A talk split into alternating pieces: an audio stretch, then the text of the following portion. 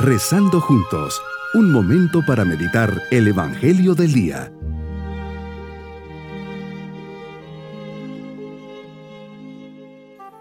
De forma especial en este día 9 de enero, bajo la mirada del Señor le decimos, comienzo una oración poniendo mi vida bajo tu protección.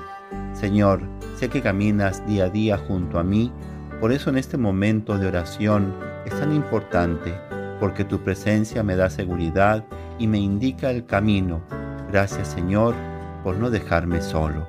Meditemos en el Evangelio de San Juan capítulo 3 versículos 22 al 30. Jesús, vas con tus discípulos a Judea y permaneces allí con ellos bautizando.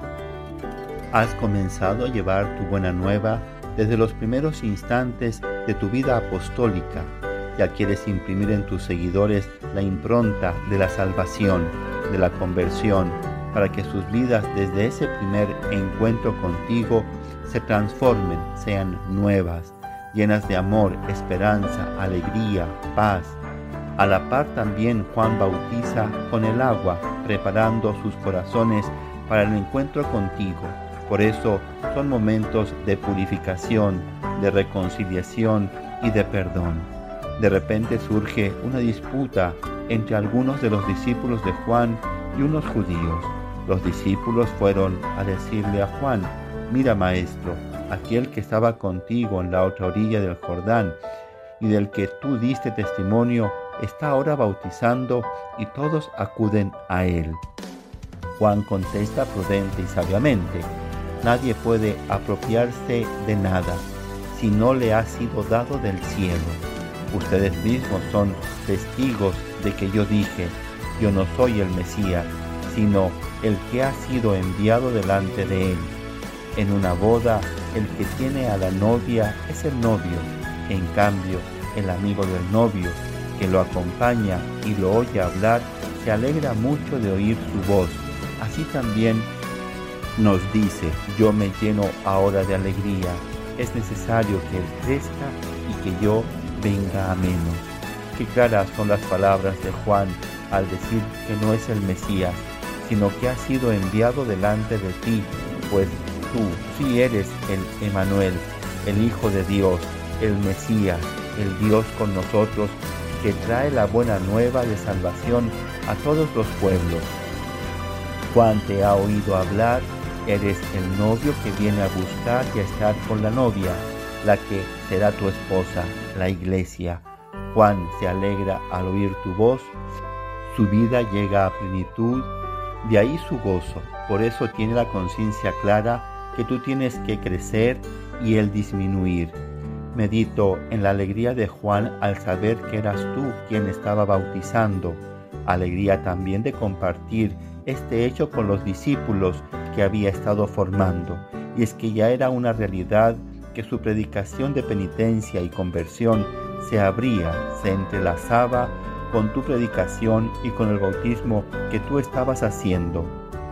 Mira con esperanza y confianza el horizonte de la salvación.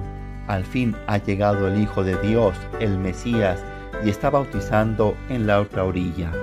¿Qué lección podemos sacar de esta lectura y meditación? Quizá nosotros, padres de familia, formadores y educadores, hemos de aprender de Juan a no ceder y a no desanimarnos en el esfuerzo por instruir y formar con seriedad y constancia a quienes Dios nos ha confiado.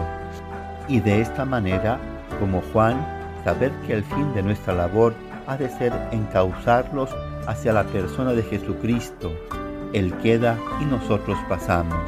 La frase de Juan, es preciso que Él crezca y yo disminuya, se debería convertir en el lema de todo el que quiera seguirte y ser tu discípulo. Así es, vaciarme, empequeñecerme, para que tú me llenes y tú crezcas en mí. Aquí veo uno de los fundamentos de esa renovación que con la ayuda del Espíritu Santo debemos hacer de nuestra vida. Debemos darte el lugar primero en nuestro corazón y empezar o reanudar la vivencia de un programa en el que la oración y la vida de sacramentos sean el cimiento, el apoyo y el sostén de todo nuestro actuar. Mi propósito en este día, rezaré delante de una imagen de Jesús la siguiente oración.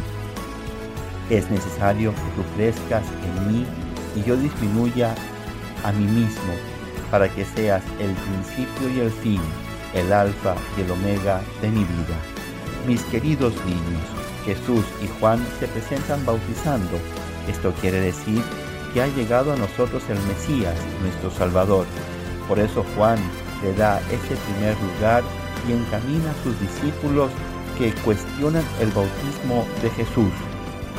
A que lo conozcan, para ello Juan tiene claro que tiene que disminuir, desaparecer, para que Jesús crezca y así llegue a todos los corazones. Vayamos con Jesús y digámosle que lo queremos mucho y gracias porque un día en manos del sacerdote nos bautizó y ahora gozamos y nos alegramos de su compañía y amistad y nos vamos con su bendición. Y la bendición de Dios Todopoderoso, Padre, Hijo y Espíritu Santo, descienda sobre todos nosotros. Bonito día.